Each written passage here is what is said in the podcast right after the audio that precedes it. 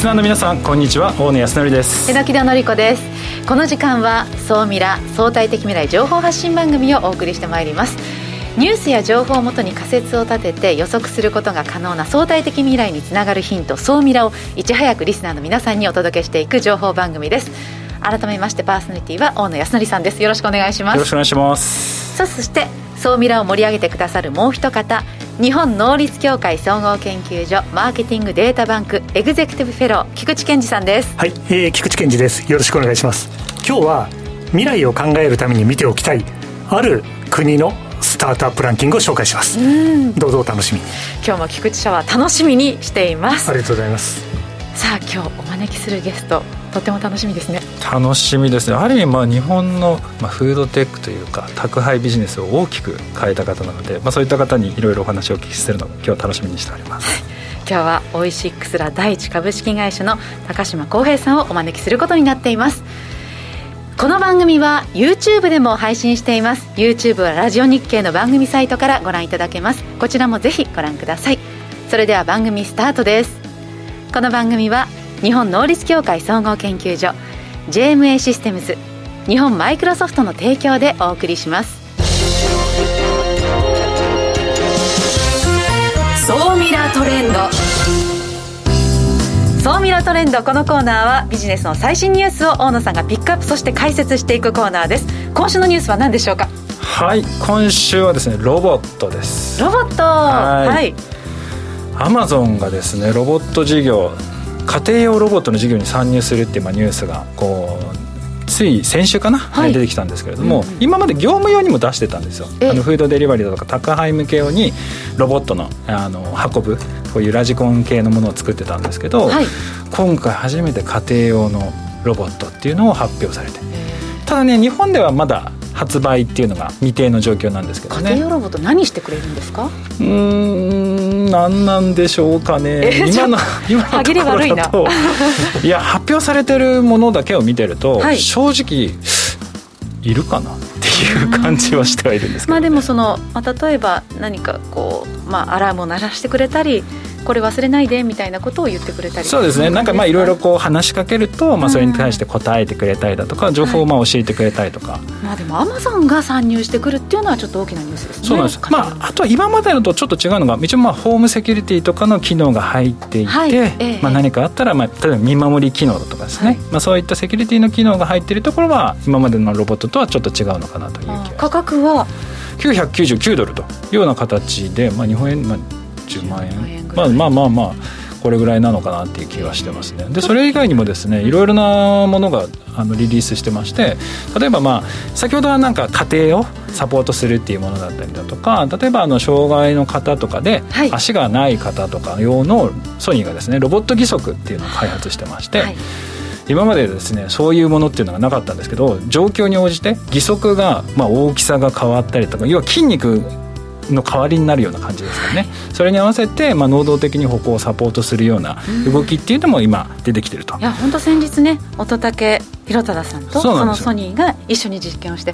50メートル以上乙武さんがね歩いたっていうニュース出てましたよね。ねちょっと感動しましたよね。なんかそれで、まあ、改めてちょっとニュースパッて調べてみたんですけど、はい、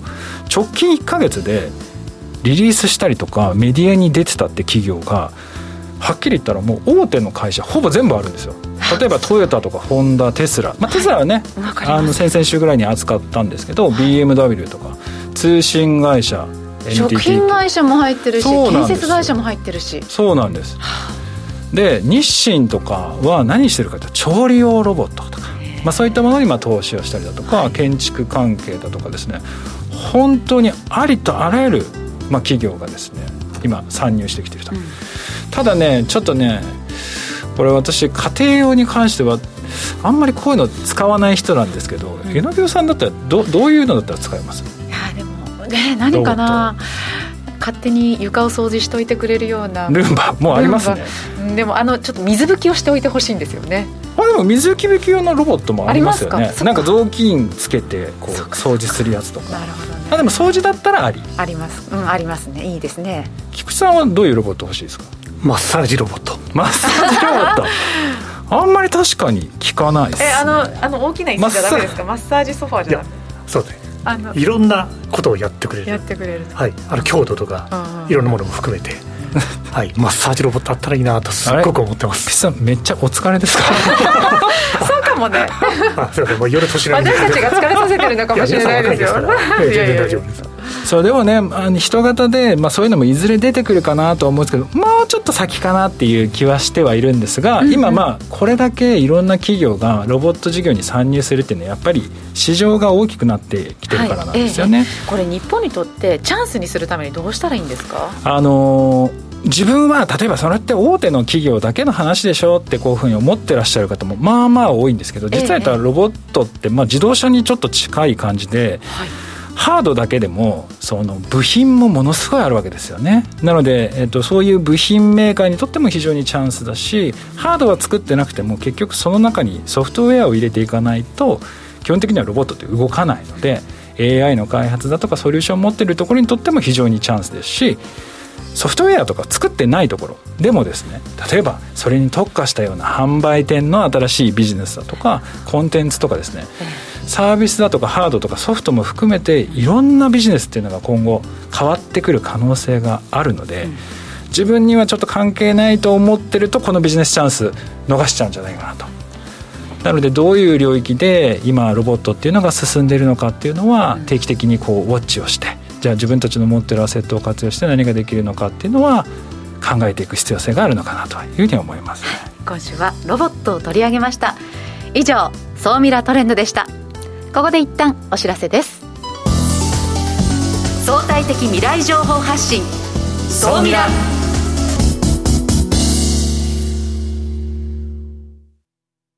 経済価値観テクノロジー激変する世界に生きる全ての人々がより良い未来をつかみ取るためにマイクロソフト Azure はビジネスにご活用いただけるクラウドサービスです。既存システムから乗り換えたいスタートアップでコストを抑えたい方プログラミングフリーで今すぐ使える AI から RPA まで。12ヶ月間無料でお試しも可能。まずは「総ミラ」ウェブサイトバナーをクリック。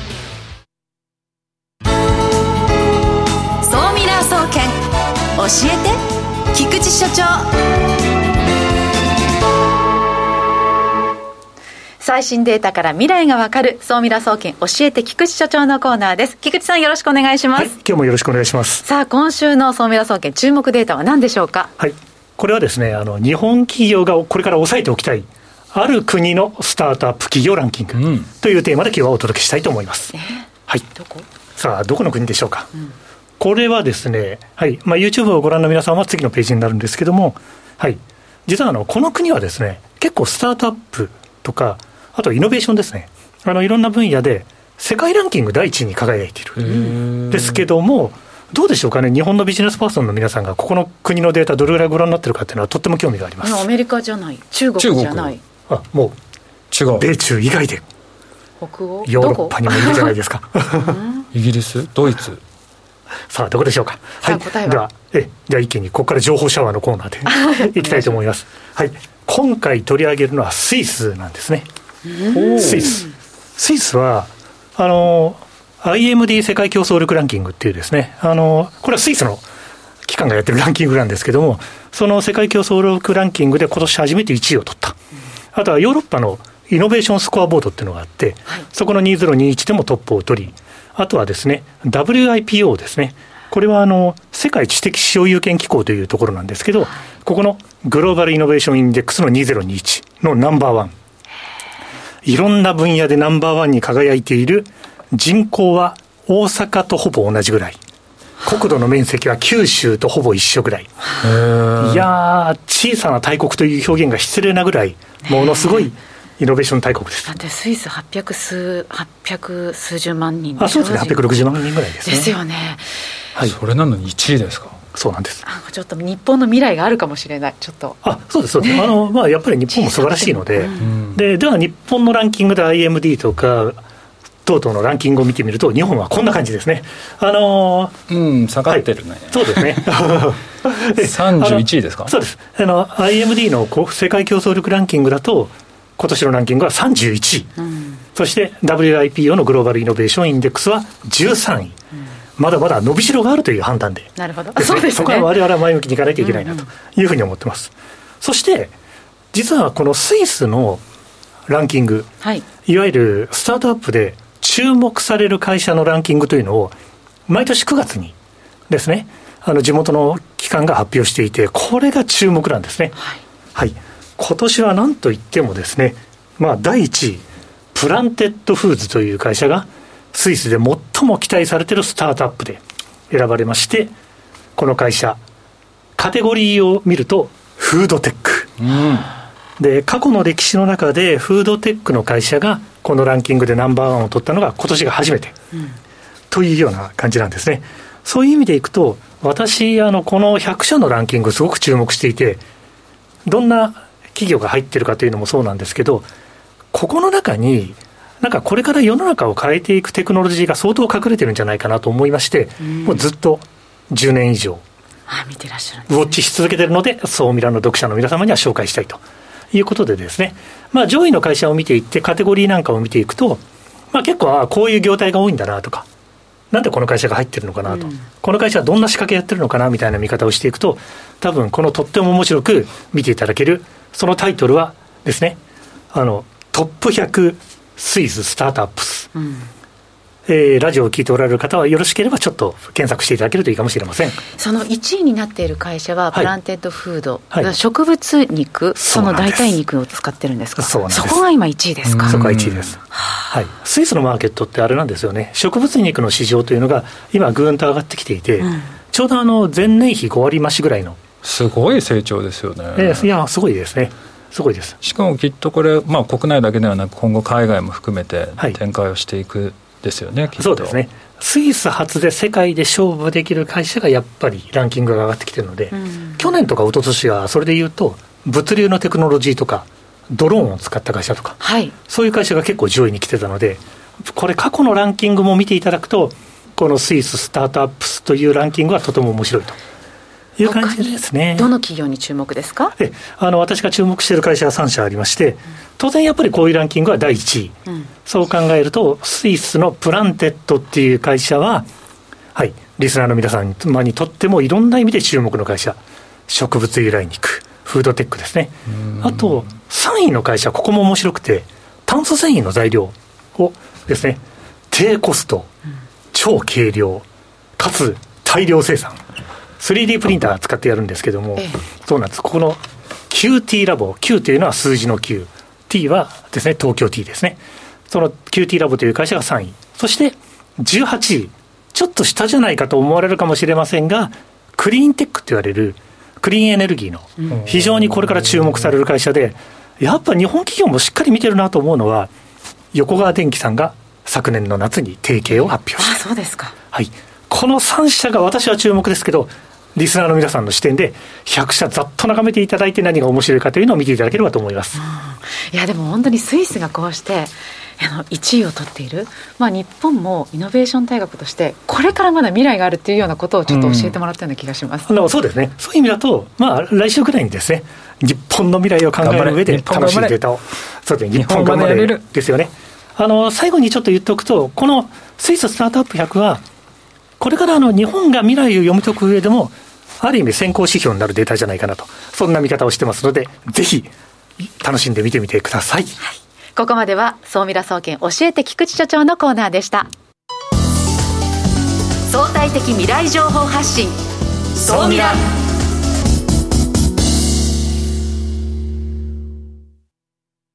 経済、価値観、テクノロジー。激変する世界に生きる全ての人々がより良い未来をつかみ取るためにマイクロソフト Azure はビジネスにご活用いただけるクラウドサービスです既存システムから乗り換えたい。スタートアップでコストを抑えたい方。プログラミングフリーで今すぐ使える AI から RPA まで。12ヶ月間無料でお試しも可能。まずは「総ミラ」ウェブサイトバナーをクリック。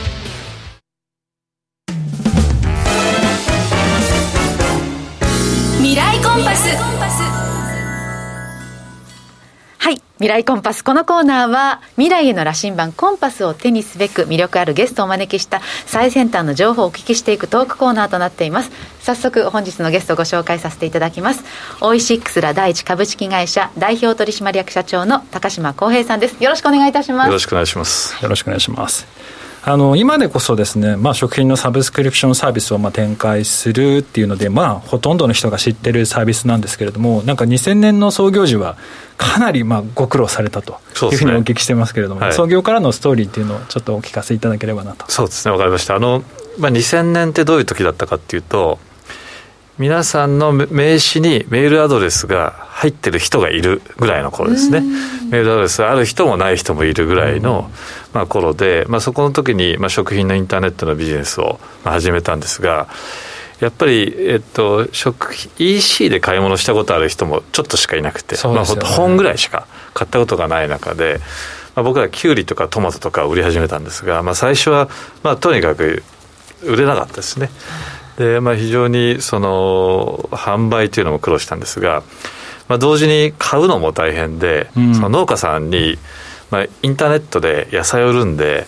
あのお宅の有機野菜を回してくださいと言ってもですね何語喋ってるかよく分かんないっていう感じで まあインターネットはなんちゃんだみたいな感じに言われてたんで、まあ、そのものを買うのもまあすごい苦労してま、ちょうどバブルも始めはじけたんで、まあ、お金もなくて買えないし売れないしお金もないみたいな。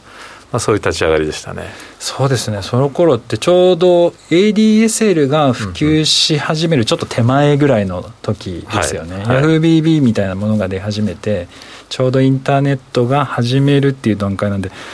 そもそもインターネットを利用している人がまだまだ少ない時でしたからね。特にそうですね、私たちがターゲットとしているあのご家庭の主婦の方っていうのは、まだまだその、まあ、インターネットで物を買うのが、まあ、当社のサービスが初めてという方も、まあ、非常に多い時代でしたね。榎木さんその時買い物とかしてました？2000年年。ちょうど2000年入社なんですけど、いやインターネット検索を会社のパソコンでするとかそういうもう自分の家にはまだパソコンがないような時代でしたけど。そうですよね、はい、まあ、当時まだ携帯とインターネットがつながったかつながらなか i モードが出始めたぐらい会社からの連絡でポケベル持ってましたよ、懐かしいですねでそこから、まあ、国内宅販の、まあ、3ブランド統合して、まあ、急激にこう成長してきたのかなと。実際、まあ、株価も2017年の10月500円前後から、まあ、700 50%ぐらいこう成長してくるんですけれども、うん、その3社のブランド、オイシックスだとか、うん、あのラディッシュボーヤとか、そういうのを統合するときに、何かどういうごご苦労というか、大変なところがあったんですか？あのまあ、もともと競合、まあ、同業であり競合である形なので最初のなんかその社員たちの感情は、まあ、当然固めなんですよね。やや、まあ、こう警戒感もあるし。ただあのいろいろ話をしているとやはりその日本の、まあ、農業それから食卓の未来のために、まあ、より良くしていきたいという思いは、まあ、3社とも根底には同じだったのであのかなり時間をかけて企業理念を作り直したんですが、まあ、そういう過程によって思ったより結構いあのみんなが一つになったなと。いう感じがあるのと、あとは実は今回、そのコロナの間の対応で、えっと、3社でいろいろ協力したんですよ、こっちのブランドの倉庫がいっぱいになっちゃったんで、こっちの倉庫を使おうとか、あるいはこっちの農家さんがすごい困ってるから、こっちでも買ってあげようとか、そのなんかこう、ブランドや出身会社の垣根を越えて、この南極っていうものに対応したことで、あのだって結果的にこうすごくワンチームになるスピードがまあ速かったなというふうに感じますね。じゃあその、まあ、コロナというピンチがきっかけにこうみんなが一致団結もうやっぱ共通の敵っていうのは大事ですね。あのお互いが味方に敵かと思ったら実際味方だったっていうふうに、まあ、共通の敵によってなると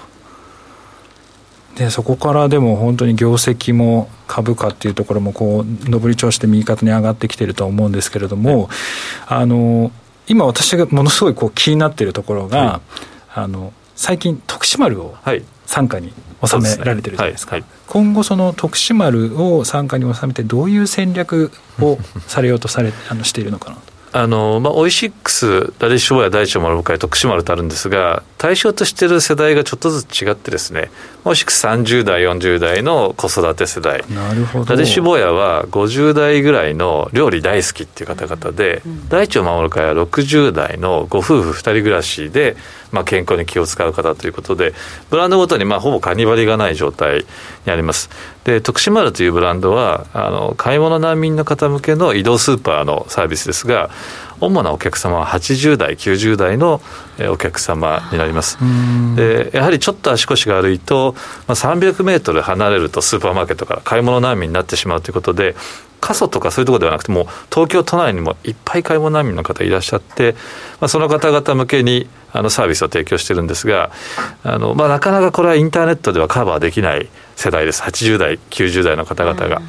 ただ自分で食べるものを自分で選ぶっていう、それをまあできるだけ長い時間そういう経験をしたいという方々に対してまあ提供していて、今もうすぐ900台ぐらいになるんですが、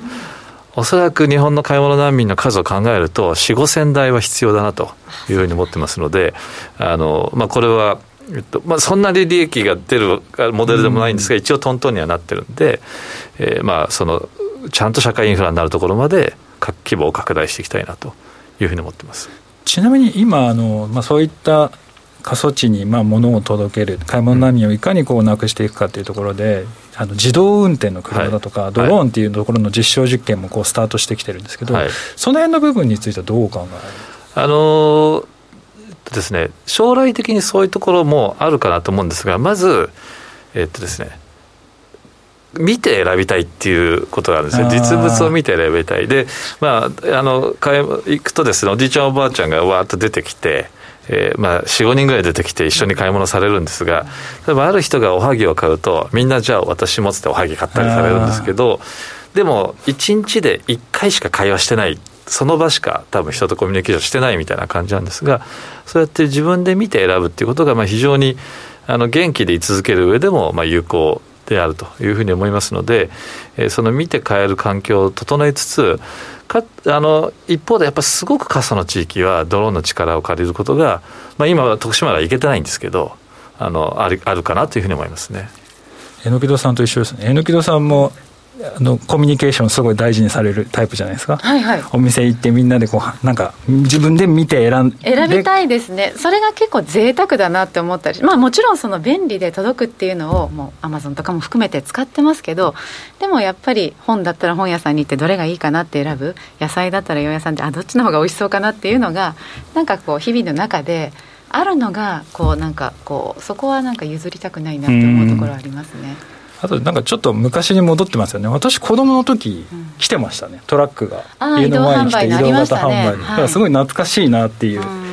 感じはしましたけれどもね。やっぱりなんか買い物の二極化みたいのはあってそのこうデリバリーで届くことと実際自分で行くことっていうのがなんかデリバリー派と買い物派ではなくて一人の人の中で買い物したい買い物あのものと、デリバリーで届けてほしいものっていうのが結構一人の中で二極化していくっていうそういう感じがしますね。でその時々で使い分けもできると、はい、選択肢がね、広がってるのがいいですよね、うん。あとあの今海外でもそのフードデリバリーの企業っていうのは急成長してきてフードデリバリーをきっかけに宅配の事業だとか食の領域全体をこう牛耳っていくみたいなそういう流れっていうのが例えばあのスーパーアップって言われてるものだと思うんですけど、はい、そういうものをこう見ながら日本国内でのデリバリーの企業と例えばなんかこうそこに対してこう連携をしていくだとか、そのじあの業種業態に対して今どういうこう考えをお持ちだったりしますか？ねあのもちろん連携はあり得るかなと思っていて、その僕たちが販売しているもの、例えばオイシックスだと、オイシックスブランドのものが8割ぐらいなんですよね、自社 PB が大半。で、まあ、それはダディシボヤも大腸もの会も似てるんですけど、やっぱりデリバリーで届くっていう価値と、そうちのお店にしか置いてないっていう価値と、まあ、両方あると思っていまして、なので、その他の方々に届けていただくっていうのもあるんですが、逆にオイシックスの PB を今、えっと、100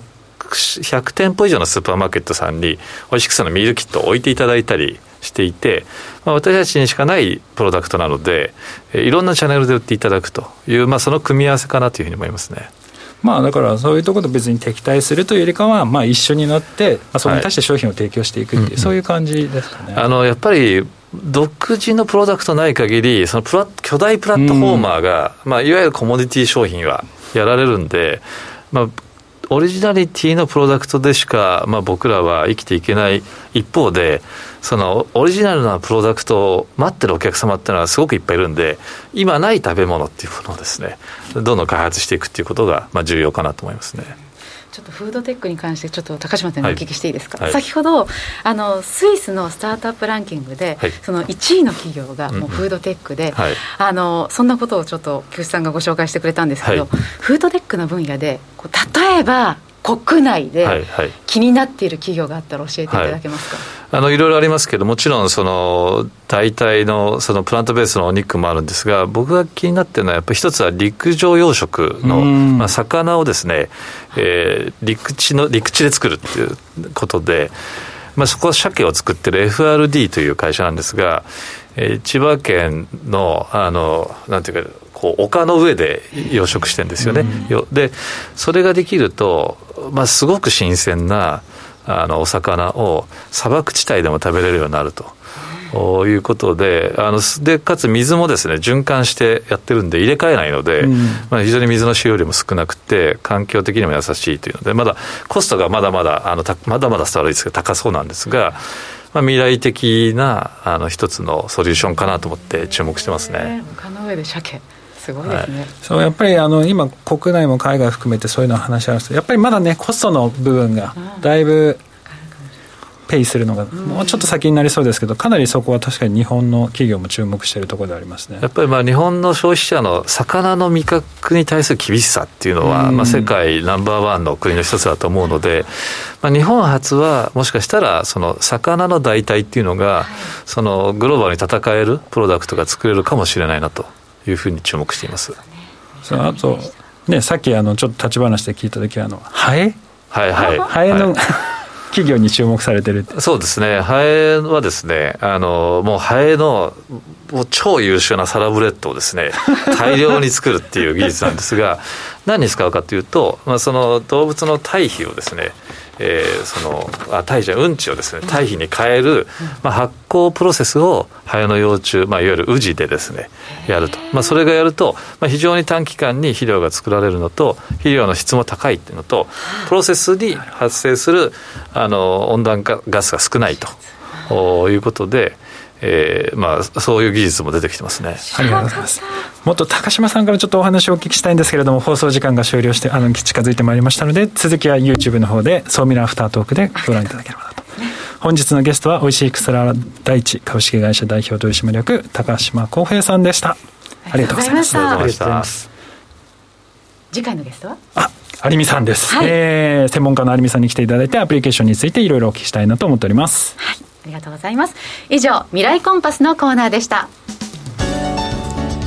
さあ今週もあっという間にお別れの時間が近づいてまいりました、ね、先ほどのハエのやつとかちょっとの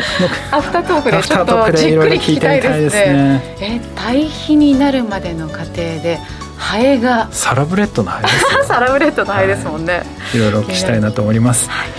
さあこの番組はラジコのタイムフリーポッドキャスト YouTube で放送後も聴取視聴ができます。ぜひいいねや登録もお願いいたします菊さん柳田さん今週もありがとうございましたありがとうございました